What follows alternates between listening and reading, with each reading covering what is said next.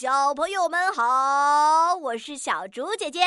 看图讲故事的游戏时间又到了，来看看今天的图片吧。哦，后面的柜子里有好多的面包，这是在哪里呢？图片里的这只小狗是谁呢？